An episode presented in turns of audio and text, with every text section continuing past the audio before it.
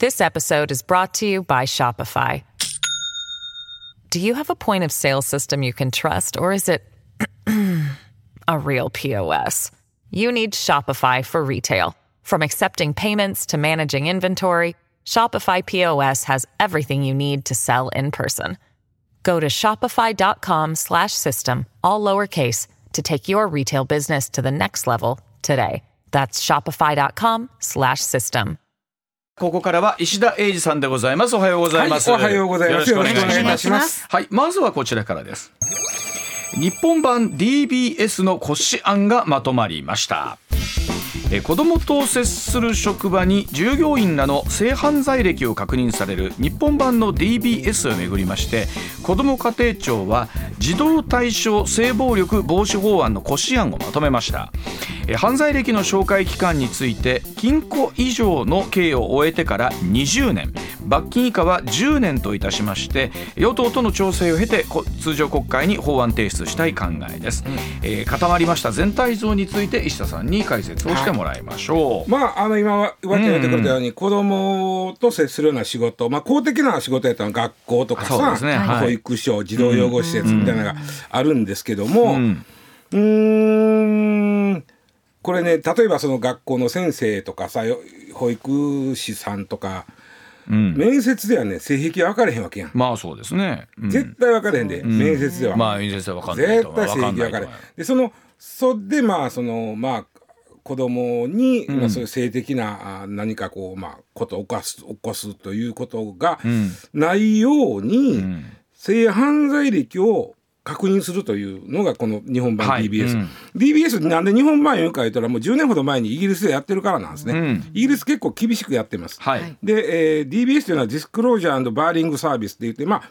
情報開示及び前歴者就業制限機構という組織なんですけどね、はいはい。まあ、これはまあ日本にも作りましょうということなんですけども、えー流れとしては、で私このお学校で働きたいです。この保育士さん保育所で働きたいですというう人が来た場合に、これ別に男女関係ないです。はい。あのその人が、えー過去に性犯罪を犯してないかどうかということを確認させてもらいますよと。いいですよね、はい。はい。というまず本人の許諾を得ます。うん。許諾を得たら今度はその DBS に性犯罪歴がないかをチェックを依頼するわけです、ねここはデータベース化してます、はい。裁判所とかけ警察の、おまあ、犯罪歴なり、をデータベース化したのがあるんで、これをおチェックしてああなたはないですよと、ん。っていうことをまず本人に、うんまあ言ったら本人がその証明書をももらうわけですから、はい。うん。本人にあなたはないですよと。でもう一つそれと同時に聞いてきた学校なり保育所なりにあこの人はこんなんですということで、えー行くというのがこれ日本版 DBS、はい。で、これ何でいろいろ実はねまだ揉めてるとこは揉めてるというか難しいとこあるんですけど、ん。まずその対象をどうするか。うん。今言うた公的な機関学校保育所、はい。養護施設、はいこれらに関してはもう義務です、うん。必ずチェックしてください、DBS に問い合わせてくださいということなんですけど問題は任意の民間の施設をどうするかやったんですよ。あと学習塾とかね。学童とか。そうそうそう学童。結構子供のキャンプとかもそうそうそうそうそう。その営利団体じゃなくても NPO 的にやるとこもあるわけやん、そうやって。多いですよ。ね。あとそのスイミングクラブ。これ実際に事件があったわけですからね。あとね芸能事務所。これもね。いろんなとこありますからね、ね。でそこをまあ親としては預けるにわけやから、民間でも心配でしょ、でそこです働いてる人は本当にそういうあの前歴ないですかということなんですけどもこれすでに働いてる人ももしこれ稼働したらすでに働いてる人も対象になります。うん。うん。えーこれはねほんでただ民間の場合は義務ではないんです。うん。ただ、えー例えば学習塾さんなんかとかねスイミングクラブとかやったら、うちはまあ言ったらチェック受けていますよっていうのをこれ大きいですよね。うん。うん。掲げるかもしれない。はい。となってくると受けているところとそうでないところの差っていうのは出てきますよね。そうなんですよね。ん。要はこれねなんで難しかったけど憲法っていうのはまあその職業選択の自由っていうのがあるわけで、はい。そこにはこう公共の福祉に反しない限りという、まあのがある。で公共の福祉に関して反し反しない限りは人々には職業選択の自由がある、うん。でそれはだから前歴あったらあごめんなさい。前科があったらその制限されるというのは公共の福祉に、えーあのはまあ反するじゃんと。もし前,、前科があった場合、なんだけどもうんその生々しい最近の犯罪と、ん。いつまで言うんかちゅう犯罪もあってここの兼ね合いが難しくって。ねねそれで、結局はまあ民間に関しては努力義務というふうになったわけですわ。うんとまあその性犯罪というところで言うと、うんうんいわゆるその再犯性も高いというとそころがあ。るんですよね。そうなんですよ。で、あとね、ただ、えーこの政府が悩んでたんっていうのは民間に、うんまあ任意なんですけど、民間がもしこれ義務化してしまうと、うん例えば塾はいやってる人が、経営者が、うん。えーそう今働いてる先生も含めて今後採用する人の、うん。そういう非常にどう言ったらいいかな。そう性犯あの、まあ、犯罪歴っていうのは非常に神経質な情報なまあもちろんね。個人情報の中でも非常うんうにん。高度なその、うーひ非常に難しい情報。これを民間の人があのちゃんと、まあ、受け取ったやつをちゃんとその管理できるのかっていうのも一つと。うんじゃあ例えばよ、ものすごい悪いやつがおって、ん俺学習塾作ったと。ほね、うほうほであの入りたい人の性犯罪歴をチェックしたと。う。うん。でそれが名名簿屋みたいにしたらどはもし名簿屋が名簿屋があのな考えたこともないですですけどそういう発想もあるわけですか。名簿屋がその学習塾作る言うてうん作るからこれチェックさせてくれって別に応募も来てへんような人の性犯罪歴を暴こうとしてやったらどうするか。それは犯罪になりますよどうなんですか？いやあの応募来てない人のものまで調べようとも調べられる。来てるかどうかなんてさ、まあ、本人に許可を得てってなってますけどもそうでしょ、うん本人が。そうですね。うん私だからあなたまず本人に行くから「うん。いやこれ私何も言ってませんね」ってなると思うけどね。ますよね。なりますよね。ただまあ、うん。作りました応募がありました。その人の情報を扱うという時に、これ大事にそんなこれなかなかね、センシティブな情報やから、ね。大切やのかってよっていうのを分かってる人と、ね。名簿屋さんが、まあ。いそういう、まあ、システムから引き出した全館情報を売れたりしたら大変やろ？こともあり得るってこれ実際ね、あの成立したとして、まあえっ、と紹介をして仮に、歴があったとするじゃないですか、うんうん。あった場合というのは、ん。どういうふうなプロセスになってくんですか？あった場合は、うん。直子供に関係する仕事にはもうつけません。つけないですか？ああなるほど。つけません。つけまいつけない、えーただうん。ただ？今現時点で働いてる人はいはい。もチェックします。はい。ね、うん。その場合あれ？君こんなことあったんかいなと。なり,、うん、なりますね。いう場合は、はい。クビっていうわけになかなか難しいんでは例えばその先生塾の先生はあかんけどじゃあ経理やってとか。ああー子供と接しないなるべく接しない、に配置転換させる。はということにはなるとは思うんです。ああの極端な言い方ですけど、うん。それだったから言って首みたいに解雇となるとこれはこれでやっぱりえっと配置転換する場所がない。はいはい全部に先生。っていう場合はクビになるんですそれはしょうがない。ね。ああこれしょうがない。しょうがない。しょうがないってこと。で配置転換できんのにせえへんだらそらその会社なりが悪いってなるんだけども、はいはいうん。例えば経理とか全部経営者の人がやってて社長がやってて、ありますよね。個人塾とかの場合そうそうそう。そだったらね。う先生だけ、けっていう場合は、まあ、クビっていうのはあもうしょうがなないいですっていうことになる。ね。あー。でもまあこれあの一般的に、まあ、松川さんとかまだまだお子さんいらっしゃってね、あの普通なった時に、それはこれでチェックしてもらって、そうでないところに入れたいというのは、うん。気持ちとしては当然これありますもんね。そうそうそう。こチェック。そうですね。特に性犯罪っていう子供に対するとかとなってくると、なおそこは親の立場とするとデリケートになるのはこれ当然ですもんね。で今回これあの政府で話し合ってる中で、えー結構まあ難しいな言いながら。厳しい、えーつまりその、うん犯罪歴のある人にとっては厳しいというふうに言ったのは、うん。その刑を終えてから何年間はそのそのこの人はこの犯罪歴ありますよとうん、いうようにするのかということです。刑を終えてから。終えてから。でこれが禁錮刑以上の場合は20年です。20年。実は法律ではね、禁錮刑以上の刑を受けた場合、10年でん前科は残りますよ、前科は残りますけど刑の効力は消えるんです。これどういうことかというとどうん。前科があるとつけない仕事ってあるんですよ、あそうなん例えば、あーまあお医者さんなんかもそうかな、まあちょっと公的な資格でこれはしょ職業によってその何年間かっていうのはあるんですけど、とにかく前科以上の、えーまああごめんなさい。禁錮以上の刑を受けた人は10年間はそういう例えば公的な資格のある仕事に就けないとかあるんです。で10年経つとそれが消えるんです。でその期間を倍にしました。20年20年にしました。20年は結構な長さですよねあと罰金刑の場合罰金刑以下の場合、あのえーつまり懲役とか禁錮なれへんだっていう場合、罰金刑の場合は普通は5年でその刑の効力が消えるんです。でこれはこの DBS に関しては10年にしました。長いですよ。ちょっと倍になる感じですね。性犯罪歴の場合で、ん罰金っていうケースでもあるんですか？めちゃくちゃあります。でで今回、えーどうするかというと最初はねその刑法に触れた場合の前科だけは対象にしましょうということやったんですよね。ところが条例はどうするんだよなったわけ。迷惑防止条例。痴漢盗撮、はいはい。なるほど。痴漢盗撮って言った場合はほぼ罰金刑です。ね、その場合どうするかということだったら最初はあの条例っていうのは都道府県によって違う。実は迷惑防止条例ってひな形があってどこもほぼ一緒なんですけどまあい基本的に考え方としては都道府県によって違うということでしょ条例は。で都道府県によって違うものをここの県で犯した罪の場合は、えー全あのえー条例やったらどうするかってあったんけども,、もう条例はあかんと。あつまり条例で罰違反の場合も、この DBS の対象とするとなったわけ。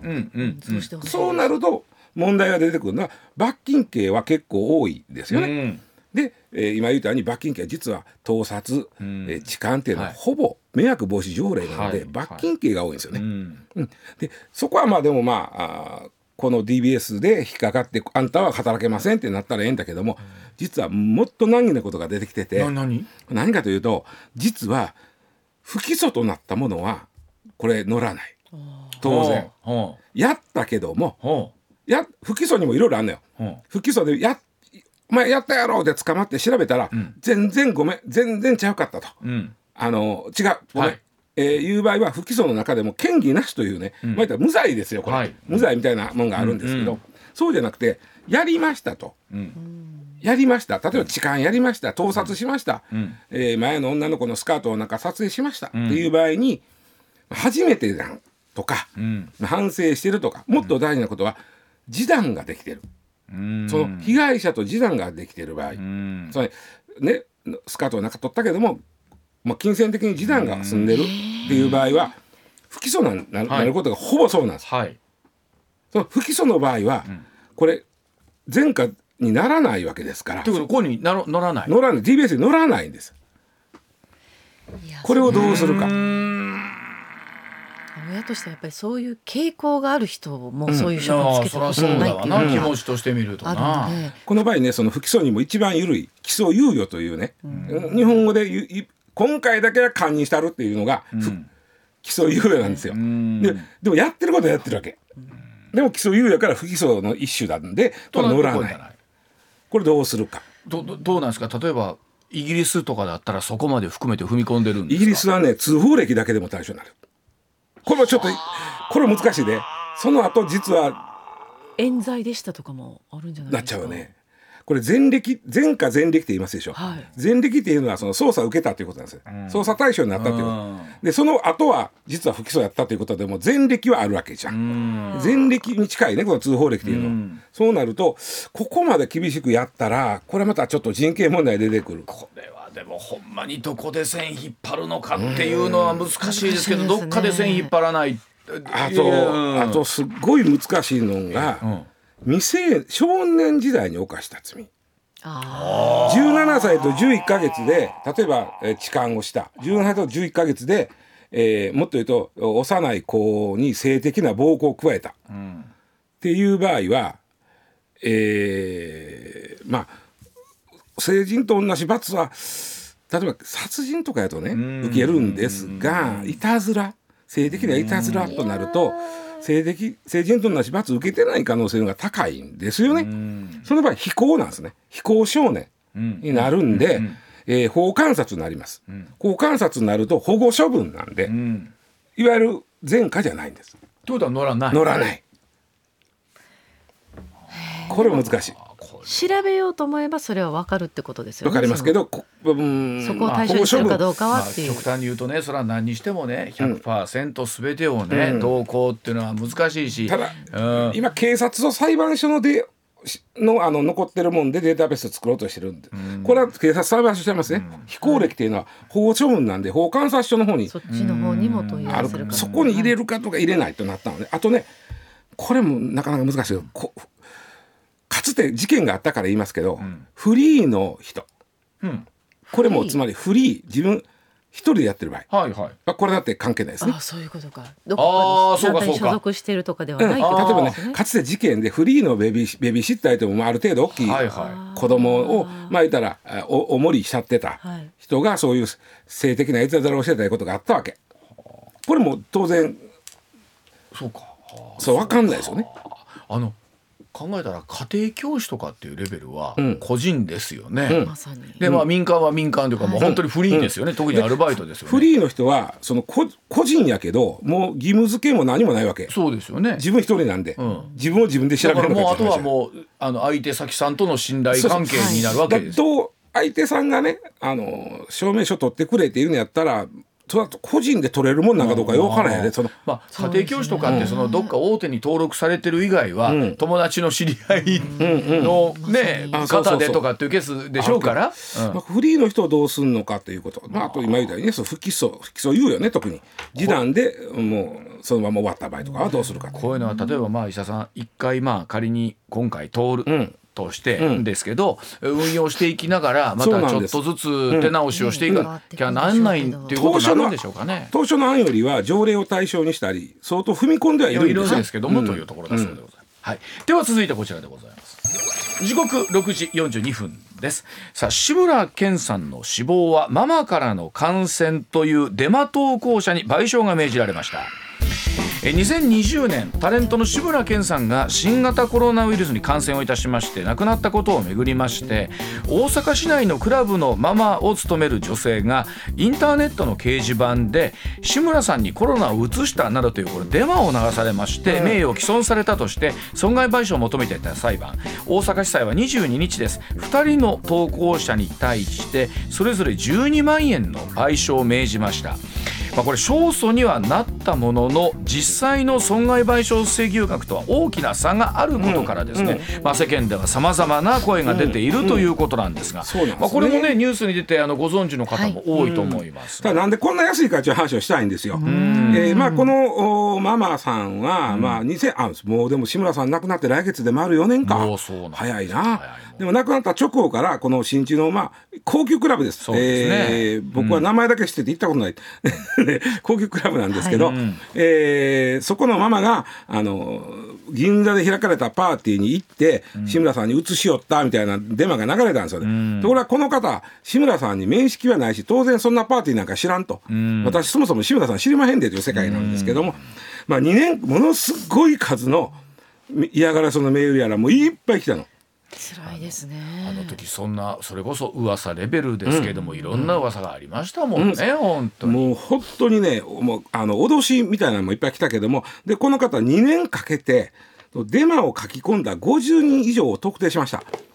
でこれは特定するにはその弁護士を通じてそのサイトに弁護士さんを通じてよ、サイトに言うてこの書き込んだ人のお住所を教えてくださいということでやるんですよ。これは裁判えっと、弁護士さんの仕事になるんですよね。個人ではできない。そうですね。うん。えーで、えー、大体ね一人につき弁護士さんいくら取るか、特定するのに、そのこの作業。あの結構でも大変な作業ですよね。まあでもひな形あると思うんだけどね、ん。まあこれ実は一人20万から30万取ります。でこのママさん。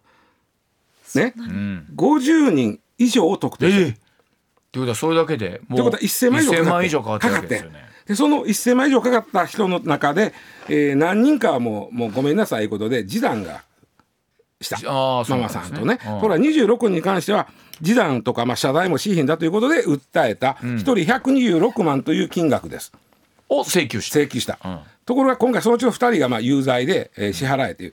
裁判所としてはほぼほぼママさん側の言うてることをほぼほぼ丸々、そうですよねってなってるんですけど請求額に関しては126万が1人12万になってる。なんでそんな差があるんですか？ここがね12万ということはか仮にね残る24人全員が同じ判決やったとしてもそ賠償額合わせて312万。全然追いつかないですね。の女性その50人を特定するのに使ったお金が1000万。でそのプラスまた別の費用もいるんじゃないですか？えっと、だから、それはあの特定するだけのお金が1000万でしょ？でしょ。でこの裁判にまた別の費用がかかってる。そうでしょ。そう。うん。もう大変ですよ。ん。ほいでなんでこんな安いかというと逆にあこのおママさんはその、はい。名誉を傷つけられたことに対してのお金なんですね。というのは、店がもうあの頃コロナの真っ只中で、この This episode is brought to you by Shopify. Do you have a point of sale system you can trust, or is it a real POS? You need Shopify for retail. From accepting payments to managing inventory, Shopify POS has everything you need to sell in person. Go to shopify.com slash system, all lowercase, to take your retail business to the next level today. That's shopify.com slash system.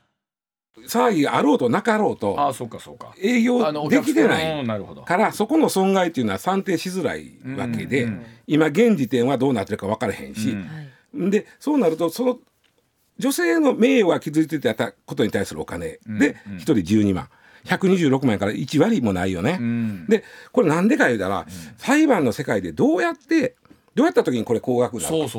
まず、えー相手があ訴えた人がどれくらい有名な人かつまりはあ。名誉を毀損されたって訴えてる人がどれくらい有名な人か。それもまたか難しいですね基準っねてでこの方、えー僕もし名前は知ってるお店のママさんなんだけどもせいわゆる有名人というカテゴリーからは少し違うよね。まあ知る人ぞ知るですそうからねその世界ではそうそうそうそう。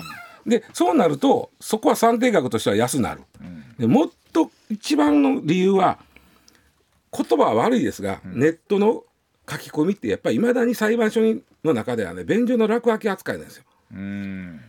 そのそれあの誰も気にしてないいでしょ？や書き込んだのが、あ書き込んだや言ったのが例えば我々のような放送局とか、新聞社とか、大手のそれなりに、うんここがいいんやったらほんまやろってみんなが思ってしまう。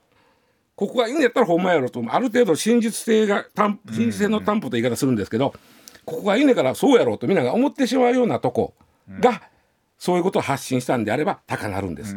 だから有名人に対して、えー新聞やあーテレビみたいな大手のメディアがえー言ったことが誹謗中傷やった場合は高なります。うん。ところが今回、まあ、知る人ぞ知るとはいえある種一般の方、ん。そして、えー実はネットってものすごい影響力があるのに、そうですよね。裁判の世界では便所の落書き扱いなんですよ。この辺りの温度差がありますよね。そうなんですよね。なるほど。だからまあ、えーまあねここはなかなか高ない。ただあのさいちょっとねあのこの最初1,000万かけてこの方が一生懸命あのお特定した。これプロバイダー制限あごめんなさい責任制限法という法律があるんですけど、これに基づいてせいあの特定したんですけどこれもうちょっと特定しやすくしようという動きがあるんですよ。ちょっとそこの、はい、ではこちらです、政府が進めるネットの中傷対策その課題でございます。えー政府は先月中小対策の強化を SNS 運営企業に求めます。関連法案改正案をまとめました。これは総務省の有識者会議プラットフォームサービスに関する研究会が昨年12月にまとめた対策案。こちらがベースとなっています。名誉毀損や場合によっては死に追い込むことも珍しくないこの悪質な中傷、えー政府がですね動き始めた改正案は一方でどれぐらいの抑止力になるのかというところです。あの実は今あうまあ、わちゃんがわ悪口、なんか誹謗中傷なんじゃこれはみたいな書き込まれた。でこれ書き込んだやつを特定しようとして、えープロバイダーに、えーまあ、法的手続きでこの人のお住所名前教えてくださいとなった時に、プロバイダーの方で審査したんですけど、これ特に問題ないと思いますから教えられません。ああそっちもあるんですか？これままあるんです。その場合なんで問題なかったんかが教えてもらえない。逆に。気になるわ。逆に投稿を削除されたと、でその時に私のこれのどこがあかんかったんですか？ということも教えてもらえない。ので、そこは非常にあのプロバイダーの恣意的なすごいでそうですよね。おっしゃる通りですよね。ね。運用に近なっちゃってるんで、うん。ここでだからまずプロバイダー今今今検討されていること今のニュースがうん。分かりやすく言うと、プロバイダーがどういう基準で削除ししたりしてへんせえへんだりしてるかをちゃんと開示せえと、はいそうですね。これ実はやっと今そういう法律にしようとしてる。うん。今までは開示しなくてよかったっていうこと自体が不思議ですけどね。そうなんです、あと削除されても削除された側ね、うん。まあ知らんかったとかってね。その場合今回の法律で削除した場合は書いた人にあんたの削あの書いたことはこうこうこういう理由でこうなったんで削除しましたということを言わなあか。うん。んうん。やっと、まあ、その辺があとプロバイダーがね外国にある場合うん。どこにどう言っていいか分からへんやろ僕ら、そうですそうですよね。それを外国のサイトでもそれは日本語なりで分かるようにしとけと。ここに言うてくれと、そういうのを今法律変えようとしてる。あのそれこそ広くここね、えー去年から今年にかけてアメリカでもその SNS に対する表現とか制限みたいなのがあって、このタイミングでちょうどね、あのマーク・ザッカーバーグさんが今日本にやってきててというえー昨日岸田さんと会談してたというニュースが今もありましたけれども、あの側から徐々に徐々にこの問題を取り上げていく場合に侮侮辱罪の刑法としての侮辱罪の強化というのは去年かな、えーじゃあ去年ちゃうか、えーああったよね。つまり今まで懲役刑なかったのを懲役刑入れた2年前か。2年前にやったんですよ。これあのなんか今年ねうん、いろんなその例えば週刊誌報道をめぐる話とか。ね、多いでしょ。もう本当にもうもう昨日も今日も全部言いませんけども、いろんな人がいろんな形でやってるじゃないですか。これとまあネットの世界とまた微妙に違うんですけれど違も広く名誉毀損というところの部分での戦いは一緒ですよね。ただ、まあ、今週刊誌訴えてる人は訴えてる人はある程度有名人やし週刊誌という、まあ、ある種みんながそりゃそうやろと思ううん思うというメディアということでそうでもしこれは損害賠償認められたらこのおままよりはだいぶ高額になると思います。思うけどもやっぱりまだ安いんですよ。でさらにネットになるともっと安くなる。あの本当にね4年前ってもうみんながパニックになっててね、もう本当全員が疑心暗鬼になってました、まあえーだからといって許されるもんでももちろんなくって、その中でも矛先向いた人はなんでやのよっていう。そでそこに対して1,000万以上のお金かけてそう。自分の名誉を回復しようとしたわけでしょ。そう。そうそうそうそれでこれでしょ。そうです。でもまあニュース我々も取り上げてるとはいえ、うんうん。これでもうまだビビたるもんだとは思うし、ね、金銭的にはもう全然1割も回収できてへんと思う。あの本層も入れたら。ねえ、いやーなんかほんまいろんな過渡期という一言でくくるにはという感じのことをね、感じますが、はいお知らせ挟んでえさらにニュース続けてまいります。上泉雄一のエーナー専門家スペシャル激論大阪春の陣。4月20日土曜日お昼1時から大阪梅田上昇ホールで開催。出演は高橋陽一須田慎一郎石田英二ほかチケットは現在販売中。詳しくは番組ホームページをご覧ください。時刻6時58分回っています。続いてこちらです。中大型トラック4月から高速道路での上限が時速90キロになります。え2024年になりましても2ヶ月終わろうとしておりますが、えー政府は27日総重量8トン以上の中大型トラックについて高速道路上での最高速度現行の80キロから90キロに緩和する道路改正道路交通法令改正道交法施行令を閣議決定いたしました、トラック運転手の残業規制があ強化されることに伴いまして物流業界で人手不足が深刻化する2024年問題に対応するということなんですが、さあ今回の緩和でですね輸送効率の向上にどれぐらい期待ができるのかというところなんですけれども、まあこの10キロというものがどれぐらい、うん。効率化されていくのかというお話では7時の地方を挟みまして石田さんに解説をお願いをいたします。さあ石田さんそのお話でございますけれども、い、かがでしょうか？あのあ皆さんあの普通免許をお持ちですよね。はい。はい。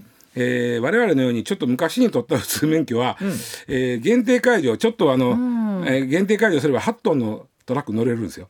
あそうん、中型トラックあこれはだから限定解除っていうのはその、はい8トンのトラック実際運転してみて、あのめ OK もらわなあかんだけどね、う。うん。うん、あそれなんか行くんですか？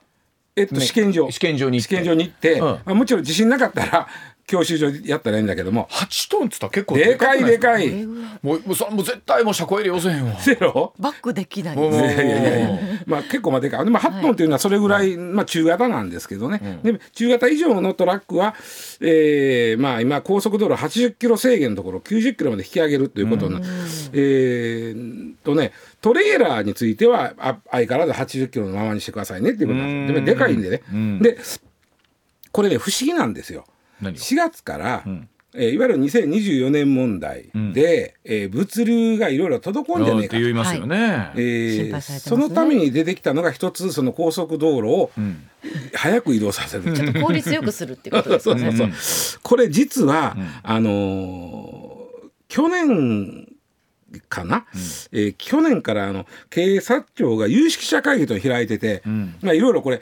2024年までどうしたらよろしいかっていう話をいろいろやってた中で、あのまあうん業者さんつまり運運送会社の方から、ん。えーちょっとじ最高速度を上げてもらえまへんかみたいな話があったということなんですけどね、これ不思議なのが2024年問題の本質っていうのは何かというと、ん人手が足りなくなるというのは、け結論結果論ですよはいそうですね、うんうん。でなんで足らんのかというところで言うと、よく言うのがそのトラックの運転手さんっていうのは、ん。人より2割業産働くのに、人より2割給料少ないって言うんですよね。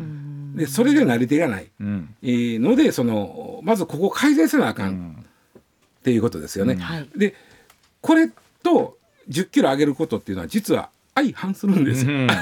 余計しんどいがなっちゅう話です。ああそうか。なんかうんもうこの時間内で行けみたいなそうそうそう。そうだからに荷主効率をね、もう頼む方もお10キロあと上げ上げれんやったら、ん。は何まで運べるやんけみたいなうん。話になるやんか。ででじゃあ料金割ったらそれは一緒やでとなった時に、これぜ全然その2024年問題にある意味逆行しとんねんこれ。ああそんな話にはならなかったんですか、その会議の中では。これはだから面白いのがその運送会社さん側がその会議で、ん。えー速度上げてくれってん。言ってるんだけども労働組合は反対してた、うーん。そうか。うん。ほんなら労使の折り合いっていうかまずそそこ自体の話をうまいこと言ってないってことですよね。っていうのやな。ですよね。あのーまた難しいのがこの運送会社もね、はい。大きなとこはうん、話し合いのかもしれん、あ労使で。あなるほど。そうでしょうね。ただし、小さいとこ、う社長一人でトラック3あります台とかいうとこは、はい。どこまで話し合えんねんちゅうことやな。ん、しかもそういう方が多いんでしょ実はめちゃくちゃ多いんです。ですよね、うん。だからもうその人にしてみれば、うん。どっちがええんやろか。その方たちからすると、うそれで発注が多い方がいいのかな。どうなんやろうな、うん。そうやろ。であのー例えばね仮に、まあ、10キロ上がったと。あそうそで早ついたと、う、うん、早ついた場合に、うん。その向こう今待ち時間がすごいのよねこのトラック運転手さんって、うん。あの荷物を積み込む。までの時間、うん。あと積み込み方も直した方がいいと言われてるんだけど、うんうん実はトラックは3割ほど空気運んでるんですよ。ああ聞きますね。はい。うまいこと詰め込んだらもっと入るし、うまいこと荷物も手配ここはだから IT ができるんちゃうかと言われてるとこなんだけど、今の現状やと荷物は7で空気3なんですよね。うん。でそれやったらもうちょっとそこをそうですね。やった方がいいんじゃ、そういう話すんのやったらじゃあ給料も上がるかなとか、ん。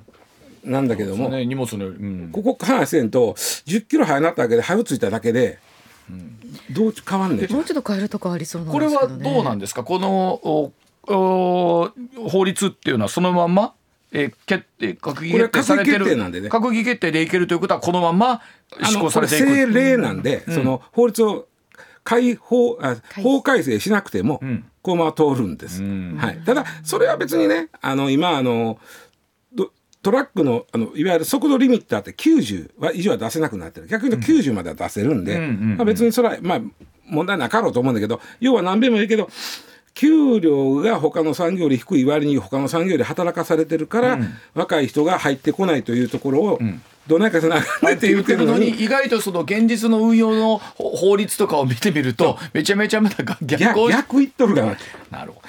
あの一つなんか見た時に80キロから90キロになってほう、えーちょっとは便利になるんかいねというと決してそうじゃなかったってことなんでですもね。さどう考えたってトラまあ実際はねもう、うん、高速は90キロぐらいで走ってるトラック多いんですけども、まあまあ。やっぱり80よりも90の方が僕らでもそうやけどやっぱり緊張するやん。まあそれはちょっと90で走る方が緊張するやん。そうそうやと思います。ねね、でやっぱり大きなもうトラックでごっつ荷物運んどったら緊張するわな。で、まうん、それはあなるほど。で給料増えんやったらええけどっていう。ねえ。なるほどな。はい、あのなかなか本当にいろんなものは一筋縄ではいかんなというのがね、このお話を聞いてて思うところでございます。はい。取れたてピックアップニュース。こだわりの朝どれニュースをご紹介。まずは政治の話題から、自民党派閥の政治資金規正法違反事件を受けた衆議院政治倫理審査会をめぐり与野党で大筋合意していた今日の開催が見送られることになりました、与野党が審査の公開のあり方について合意できなかったことが要因です。政倫審の開催がずれ込むことで2024年度予算案は年度内の成立が確実となる3月2日までの衆議院通過は厳しい情勢となりました。まあこれもあの連日お伝えしているんですけれどもこの政倫審っていうのはもちろん非公開という方法もあるんですけど、はい。過去に公開されてきた例というのもね、ありますしもう本当にやましいところがないのであれば え堂々と公開でお話をなさったらいかがでしょうかと普通には思うんですけれどもね。はい。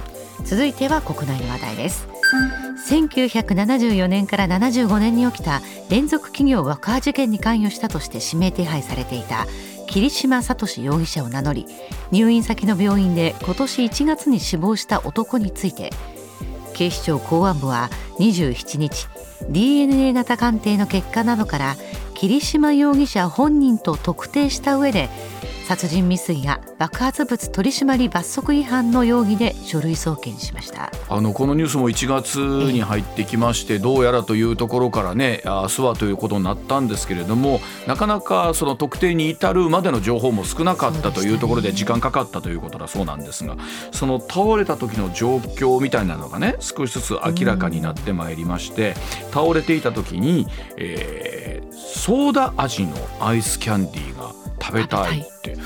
まあどうなんでしょう。やっぱりそういう風な時になってくると欲するんでしょうかね。まあそのあたりが非常に生々しいなと思いながらということなんですが。まああーこの容疑者が一体どういう形だったかというのはね結局声を聞くことできなかったんですけれども。やはり、えー数十年前犠牲になった方もいらっしゃるというところを考えると非常に重い出来事ですよね。はい。うん。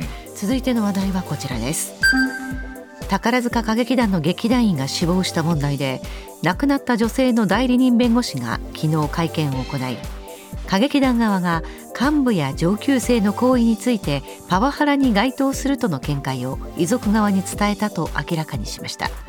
また劇団側と遺族側とで交渉による合意が成立した場合は歌劇団側から謝罪する意向も示されましたまあ、歌劇団側がですねパワハラに該当するということを認めたとはいえ遺族側の方が認めたけれども細かいところで、えー状況がなかなかまだ折り合わないということはそのあたりまだ溝があるんだろうなということを感じますよね。うん、やっぱりえーお互いにえそれではその通りでっていうところになかなか100%っていうのは難しいのかもしれませんが、はい。亡くなった方のお気持ちを考えるとということはすごく考えますよね。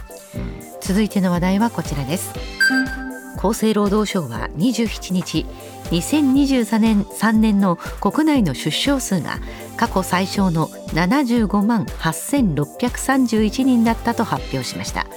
前年比5.1%減で過去最小の更新は8年連続となります婚姻件数は前年比5.9%減の48万9281組で、90年ぶりに50万組を下回りました婚姻数の増減は数年遅れて出生数に反映されることが多く、少子化は今後も進行すると予想されています。そうですね。今日明日でどうこうとなる問題ではないというのはいつも思うんですがあのなんだろうなさっきデータを見てもね、えー、自分たちの生活の中でこう行動の制限が出てしまう、まあ、これも偽らざるところの気持ちだと思いますしじゃあそのためにこう政府世の中一体どんなことができるのかっていう社会的な部分と、まあ、一方でこうなんでしょうね。結婚というものに対してこうネガティブにさせてしまう何かみたいなものがあるのか。まあ、一方でしたくてもなかなかパートナーと巡り合えないという方もいらっしゃるという現実もありますからね、まあ、本当にいろんな複合的な要因になってくるんだと思います。続いてはこちらです。ソニーグループ子会社でプレイステーション5などのゲーム事業を担うソニーインタラクティブエンターテインメントは27日全世界の社員の8%にあたるおよそ900人の人員を削減すると発表しました、うん、SIE は27日公表した社員向けメッセージで構造改革により経営資源を合理化することで SIE の持続的な成長を実現させることを目指すと説明しました、まあ、プレイステーション自体もですね、はい、特にコロナの間はずいぶん品薄でですねなんならプレミアムまでついてたというぐらいではあったんですけれども、はい、まあ、やはりこの辺りっていうのは非常に専門性のある方とそうでないところっていうのは非常に特化している部分がありますので、えー、よりそこを特化させて、えー、さらなる次のステップへっていうところになってくるんでしょうね。うん続いてはプロ野球の話題です。連覇を目指す阪神タイガースは27日沖縄宜野座で行われている1軍キャンプを打ち上げました。岡田監督は去年の成績が物語っているようなキャンプに見えた。一回り大きくなったチームになった感じがする、はい、背番号にちなんで80点と総括し、うん、投打の MVP に3年目の岡留秀隆投手と、はい、高卒3年目の前川右京選手を挙げました。特に今日あの新聞見てましたら、前川右京選手はなんならジャイアンツ戦開幕スタメンもあるんじゃないかっていうところだったりしますので、はい、その意味では本当にこの急成長だったキャンプなんでしょうね。はい、楽しみです、うん最後はスポーツの話題です。サッカー女子パリオリンピックアジア最終予選で北朝鮮との戦いを控えたなでしこジャパンが27日会見を行いました。池田太監督は第一戦は中立地ではありましたがスコアレスだった、はい、明日はシンプルに一つの決勝のように試合に勝利すると意気込みを語りました、うん。パリオリンピックをかけた一戦は今日国立競技場で6時半ごろキックオフの予定です、まあ、今回はホームですしね。あのゴール裏にかなりこう北朝鮮の方が陣取って声援を送るんじゃないかということだそうなんですけれども、これは気持ちよく決めてほしいもんですね。はい、はい、上泉雄一のエーナー専門家スペシャル激論大阪春の陣。4月20日土曜日お昼1時から大阪梅田上昇ホールで開催。出演は高橋陽一須田慎一郎石田英二ほか。チケットは現在販売中。詳しくは番組ホームページをご覧ください。